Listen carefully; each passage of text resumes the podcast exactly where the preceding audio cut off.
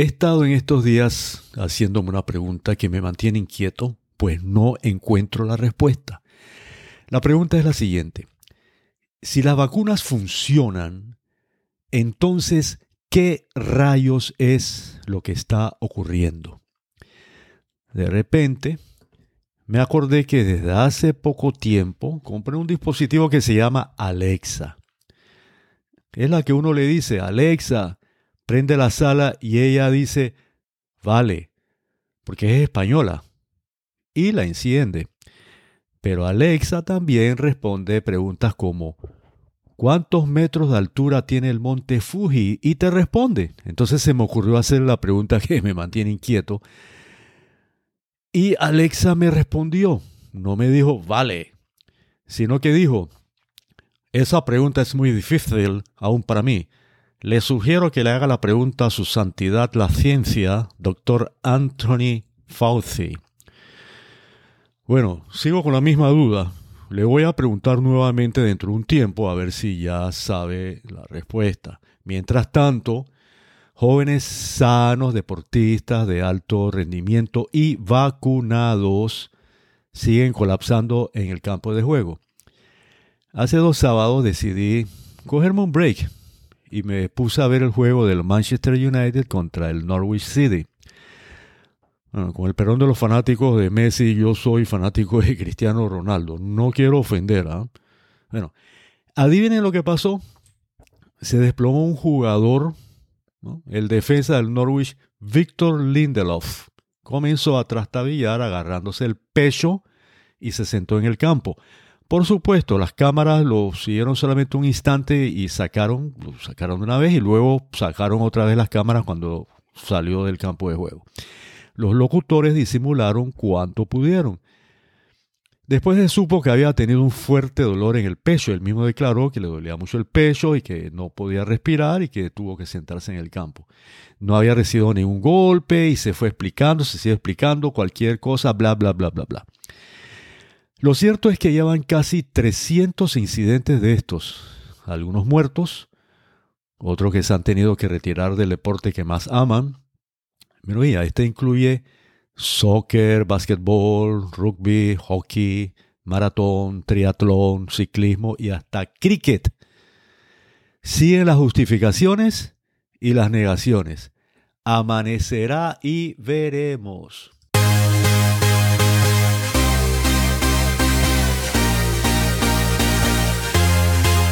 Esta es la sexta carta a nuestros alumnos. En el primer párrafo explico la base legal de la figura del whistleblower o soplón, conocido también como informante. En el segundo párrafo describo la denuncia hecha por el whistleblower o, soplón o denunciante, Brooke Jackson, en torno al ensayo clínico de fase 3 de la vacuna de COVID-19. A continuación, el párrafo 1. En múltiples episodios he hablado sobre la contribución que han brindado los llamados whistleblowers o soplones en la lucha titánica y desigual que hemos tenido los ciudadanos, profesionales e instituciones decentes contra el enorme fraude y la desinformación producidos por los llamados voceros oficiales durante estos casi dos años de pandemia. Esto ha generado tal agonía y desasosiego que ha motivado a mucha gente valiente que arriesgando todo han salido a denunciar el engaño y la manipulación que han observado y vivido por haber estado dentro de las mismas instituciones que han creado el caos en la humanidad. Esta figura del whistleblower no es solo tradicional en los Estados Unidos, sino legal. La ley llamada de reclamaciones falsas fue creada en 1863 durante la Guerra Civil Norteamericana. Esta no solo recompensa, sino que protege a aquellos que presentan denuncias contra el fraude realizado por los contratistas del gobierno. Este proceso de denuncia del fraude apoyado por esta ley le ha permitido al gobierno de Estados Unidos recuperar durante toda su historia muchos millones de dólares.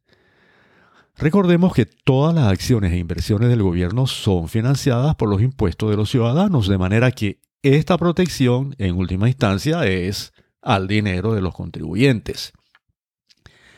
A lo largo de nuestros episodios nos hemos referido a whistleblowers sobre el origen de la pandemia, el financiamiento de la CDC al laboratorio de Wuhan, la ineficacia de las mascarillas, el uso de líneas celulares de fetos abortados en la investigación y o producción de las vacunas, la eficacia de estas y algunos otros.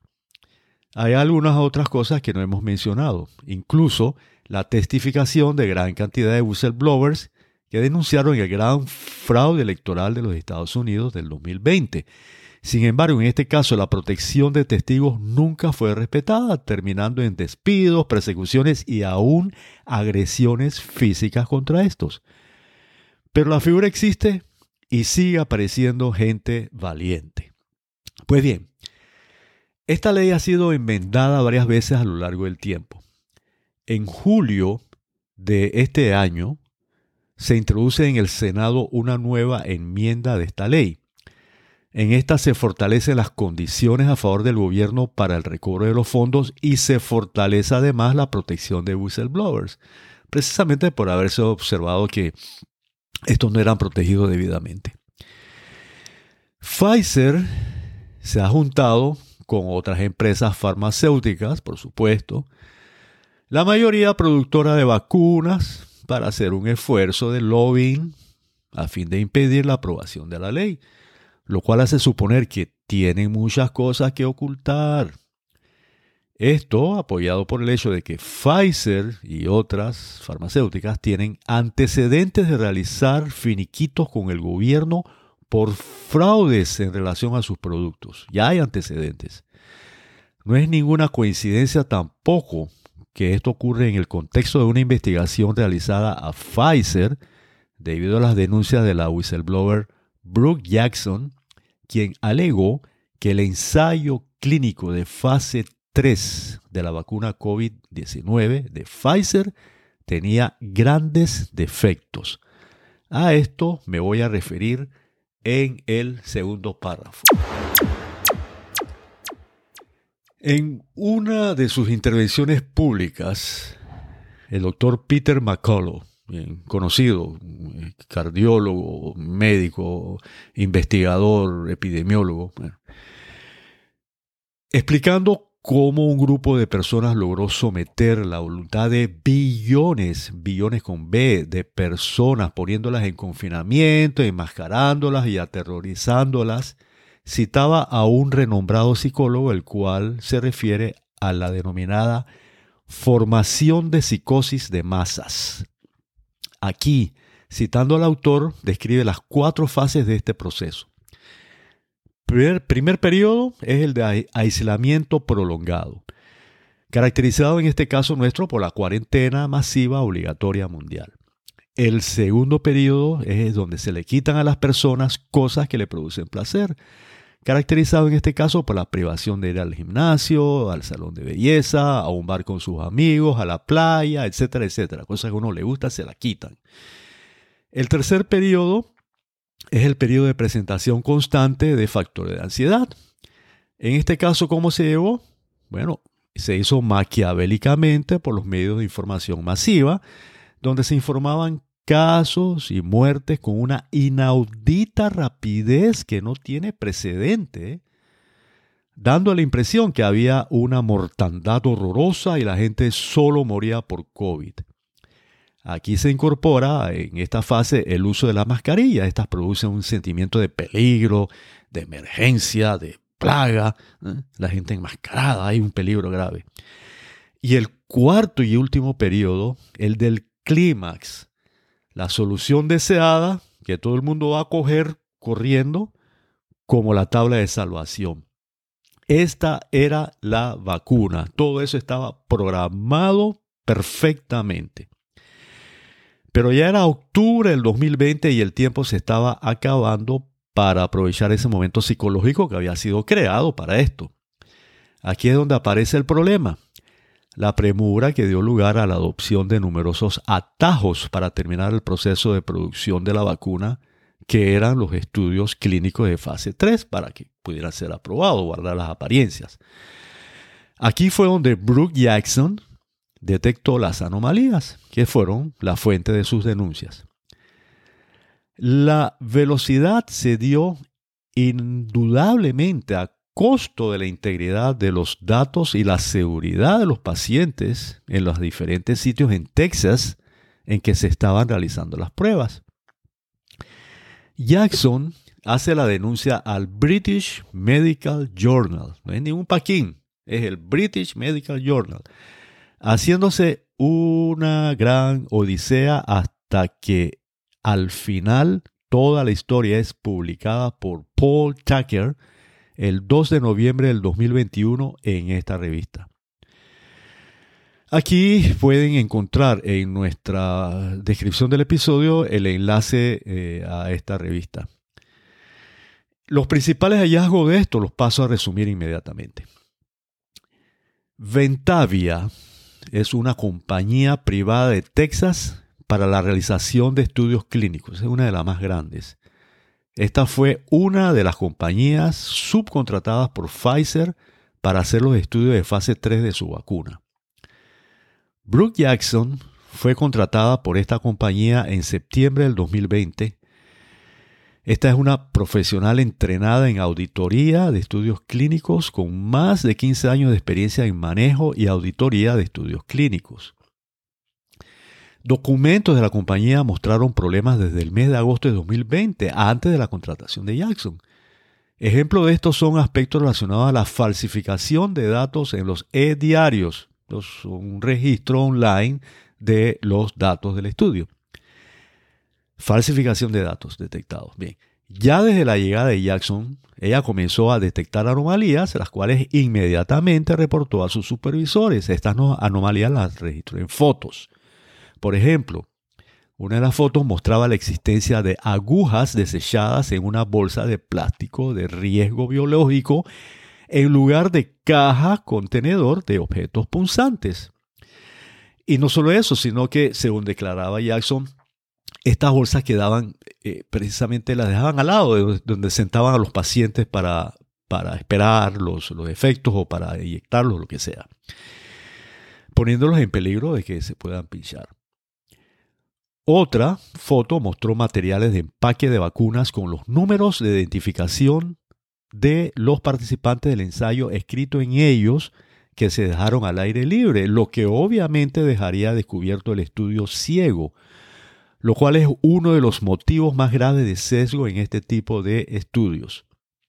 Igualmente sobre este tema se dejó información de asignación de placebo o de vacuna, en las historias clínicas de los participantes, accesibles al personal sometido a la condición de doble ciego. O sea que ellos no suponían conocer a qué grupo pertenecía, pertenecía uno u otro participante, al grupo placebo o al grupo vacunado. De nuevo, como dije antes, una de las mayores causas de sesgo es esta. Situación que solo se ve en estudios de malísima calidad. Dado que la corrección se hizo en septiembre y el estudio comenzó en agosto, quiere decir que esta anomalía se dio por dos meses. Esto es fatal. Debía haberse invalidado todo el estudio en aquel momento. Yo no tengo eh, tiempo de explicar ahora la importancia que es mantener los estudios de doble ciego. Eso es fundamental en toda investigación clínica. Otro de los problemas encontrados, conocido por la propia Pfizer, era que se dejaba participantes con reacciones severas sin seguimiento temprano y sin atención adecuada. El 26 de septiembre del 2020, después de una sesión de coordinación de Jackson con ejecutivos de la empresa, se hace evidente la gravedad del problema, por lo que Jackson envía un email a la FDA donde resume el problema con los siguientes puntos.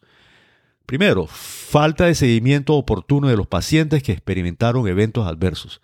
Segundo, desviaciones del protocolo que no son informados. Ese es otro problema que se da en las investigaciones. Uno no se puede salir del protocolo. Toda desviación puede ocasionar graves problemas. Tercero, las vacunas no se almacenaban a la temperatura adecuadas. Cuarto, muestras de laboratorio mal etiquetadas y represalias al personal de Ventavia por informar este tipo de problemas. No hubo ninguna acción por parte de la FDA. Y recordemos que se dio la autorización de emergencia en diciembre.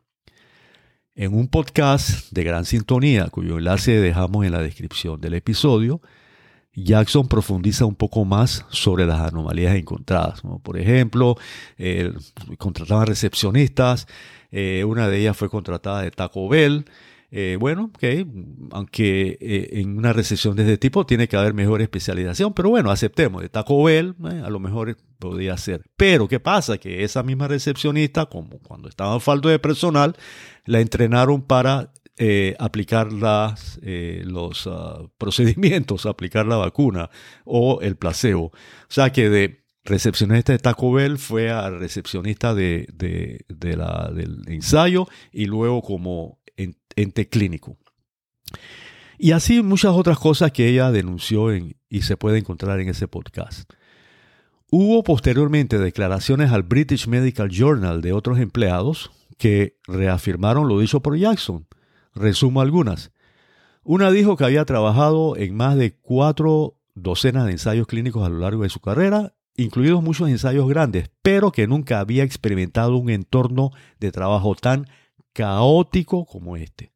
Otro declaró que después de que Jackson dejó la empresa, los problemas persistieron en Ventavia. En varios casos, Ventavia no contaba con suficientes empleados para hacer un hisopado a fin de realizar las pruebas de infección de todos los participantes del ensayo que informaron síntomas similares a los de COVID, imagínense. Dicho sea de paso, se me pasó decirles que después, a la tarde, esa misma tarde en la, de la que Jackson envió el email al FDA, ella fue despedida por la empresa. Bien, termino citando lo dicho por otro empleado. Abro comillas. No creo que fueran buenos datos limpios. Todo esto fue una locura. A continuación, la postdata. Esta fue la descripción del ambiente donde se realizaron los ensayos clínicos de una vacuna histórica por las connotaciones de salud mundial que había en ese momento y que fue vendida como la panacea para finalizar la pandemia. Un ambiente de locura y de caos. Pero esto fue encontrado en este sitio por la valentía que mostró Brooke Jackson para denunciarlo. Pero en general, fue un ambiente donde no hubo supervisión adecuada por la FDA en ninguno de los sitios de investigación. La propia FDA publicó un resumen de sus inspecciones del ensayo. Se inspeccionaron nueve de los 153 sitios del ensayo.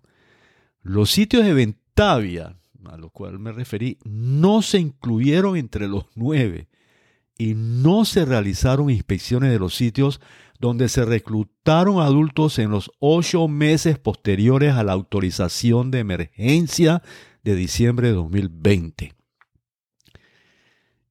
Esto fue muy trágico, pero igualmente trágico fue el hecho de que desde que Jackson informó problemas con Ventavia a la FDA en septiembre de 2020, Pfizer contrató a Ventavia para investigación en otros cuatro ensayos clínicos de vacunas, de vacunas contra COVID-19, en que se encontraban ensayos, adivinen en qué tipo de ensayos, adivinen qué, en niños y adultos, o sea, lo que vino después, las vacunas que se probaron para, para el uso en niños y posteriormente la de niños más pequeños de 5 a 11 años, fueron eh, contratados por Pfizer a Ventavia en ensayos de mujeres embarazadas y ensayos sobre dosis de refuerzo. Eh, fueron también contratados posteriormente a la denuncia de Jackson. Después de conocerse todo esto, ¿cómo se sigue considerando estas vacunas como la solución única y la panacea del siglo? El público general usualmente no accede a revistas científicas como el British Medical Journal, pero médicos, académicos y científicos sí. Si lo han hecho y no han mostrado por lo menos un asomo de dudas, es incomprensible. Y si no se han preocupado por acceder a la información, es imperdonable. Queridos oyentes, Este es el último episodio antes de Navidad y el último del año. Es un momento de adviento que es un tiempo de espera y de reflexión. Salimos de un año en que la humanidad, en especial nuestros niños, han sido expuestos al terror, la maldad y la oscuridad. Pero la espera por la llegada de nuestro Señor Jesucristo es una promesa de alegría, bondad y de luz. Sentimientos estos que anidados en nuestras almas nos guiarán para la victoria final.